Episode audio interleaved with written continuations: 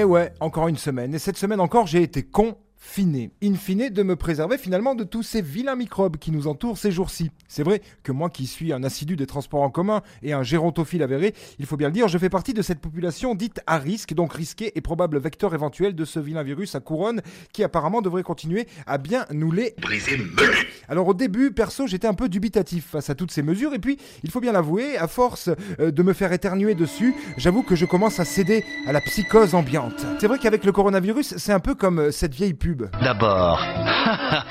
Ensuite, ah Et s'il y a bien un truc que j'ai remarqué, c'est que les pouvoirs publics, ils nous infantilisent quand même pas mal avec tout ça. Ils nous rappellent un peu partout de bien éternuer dans son coude, de n'utiliser un mouchoir qu'une seule fois, qu'il ne faut pas manger les crottes de nez de son conjoint, etc.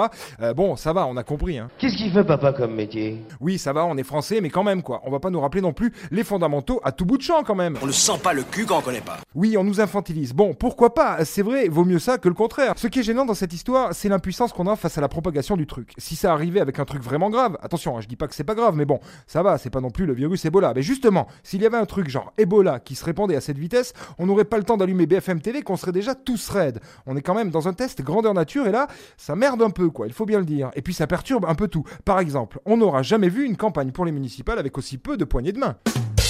La production mondiale et les marchés financiers sont à l'arrêt. Je m'en fous. D'après ce que j'ai entendu dans la bouche d'une experte de BFM TV, la sacro-sainte BFM TV, si tout le monde contracte le virus, on serait à peu près à 2% de mortalité. Alors on se dit, c'est pas fou quoi. Ouais, c'est pas faux. Non, c'est pas fou, 2%, sauf quand même, à l'échelle de la France, ça fait 1,2 million de personnes quand même, soit l'équivalent d'une bonne guerre mondiale, des personnes principalement fragiles et aussi âgées pour certaines. Mais si tu réfléchis bien, ça règle le problème des retraites, plus besoin de cette session au privé, en plus, les personnels de santé qui sont submergés par le travail en sous-effectif, avec tous ces vieux dans les EHPAD et dans les hôpitaux, ça les soulage aussi. En plus, on est interdit de visite dans les services de gérontologie et les EHPAD, fini la corvée du dimanche pour aller voir Tati Daniel à la maison de retraite, youpi Let me go! Bref, euh, ça a du bon, mais ça fait aussi parler. Beaucoup parler, beaucoup, beaucoup parler. De quoi nourrir les plus grandes théories du complot, en tout cas.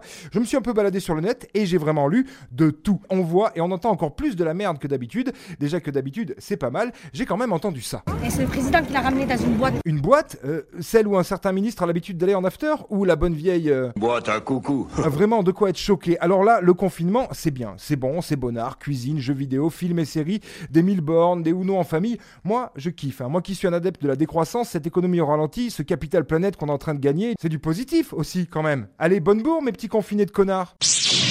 La compile du Corona, les plus grands tubes en hommage au coronavirus, avec Jacques Brélogarant.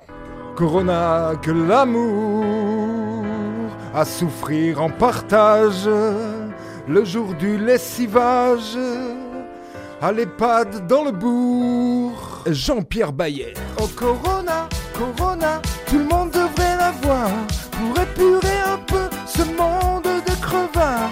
Oh Corona, Corona, tout le monde devrait l'avoir. Surtout les cons, les moches, et puis surtout Giscard. Et le tube de Mouchela. Le Corona, oui, moi je l'ai. Si tu le veux, je peux te le donner. C'est trop magique, c'est la bonne technique contre la surpopulation. Ça dépasse tout ce que j'ai pu imaginer. C'était la semaine de Vinceau. Il n'a encore pas fait grand chose. Hein.